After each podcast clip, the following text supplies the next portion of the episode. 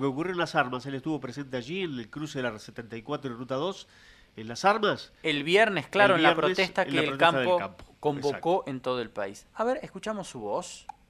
Hola Guillermo. Hola Guillermo, ¿qué tal? Bueno, mirá, eh, para comentar. Bueno, mirá. eh, Ah, no acerques tanto porque se hola Guillermo, ¿qué tal? Ahí lo bueno, mirá, eh, para comentarte un Claudio poquito la, la concentración que se hizo de productores en Las Armas el día sábado, 9 de julio.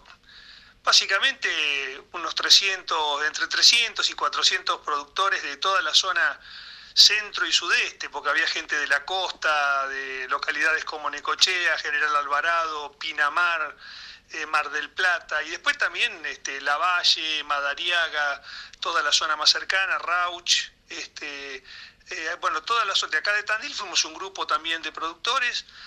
Concretamente este, fue un acto muy sencillo, de dos horas de duración aproximadamente, eh, donde no hubo discursos, habló sí, entre otros, el expresidente de Carvap, Matías de Velasco, que se acercó hasta el lugar también, eh, todas banderas argentinas, todas banderas ar- argentinas y de las sociedades rurales presentes. Había también algunos comerciantes que habían ido hasta el lugar, eh, me refiero a gente que no pertenecía por ahí a la actividad agropecuaria. Eh, y después se leyó un, discurso de una productora también este, de Balcarce, muy bien, muy, muy, este, muy bien elaborado el discurso, y que de alguna manera representó todos los reclamos por los que se produjeron estas concentraciones, como la de San Nicolás, que fue la más importante en, en cuanto al número, y las que hubo en distintos lugares, como justamente esta de las armas. Concretamente, el mensaje al gobierno, eh, un gobierno que no escucha, un gobierno que ha tomado muchas decisiones que han sido en contra de actividades como la agropecuaria, no solamente en el tema de las retenciones, sino también con la intervención de los mercados y con argumentos como, por ejemplo, pretender bajar el precio de la carne al mostrador, eh, cerrando las exportaciones de carne de, un- de- vaca. o sea, la verdad que es, eh, ya se ha dicho hasta el cansancio, no se consume en la Argentina, eh, no compite contra el consumo interno, de hecho el consumo interno sigue cayendo, o sea que se cierran las exportaciones y sin embargo se sigue comiendo cada vez menos porque el problema es el poder adquisitivo de la gente, la gente no tiene plata, entonces no, no se trata de que el, novillo vale mucho, la gente no lo puede comprar, como no puede comprar otras tantas otras cosas, ¿no? Entonces el, mensaje básicamente fue ese, también por el manejo de la pandemia y el manejo de las vacunas.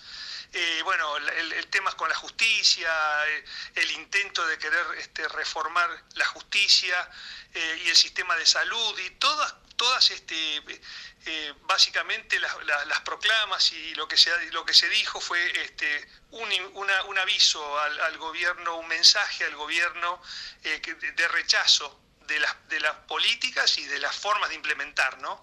Eh, ya el campo en su momento dio eh, una señal eh, en el año 2008 con la 125 y ahora es como que percibe que se va gestando una situación similar, ¿no? Con una economía paralizada y, con, y sumamente intervenida, con un gobierno que está permanentemente amenazando con estatizar y de, y- y de seguir regulando precios que lamentablemente no hacen más que complicar a lo que ya venía y viene siendo de hace muchos años, que es el tema inflacionario, el cepo al dólar, y ahora con la complicación adicional.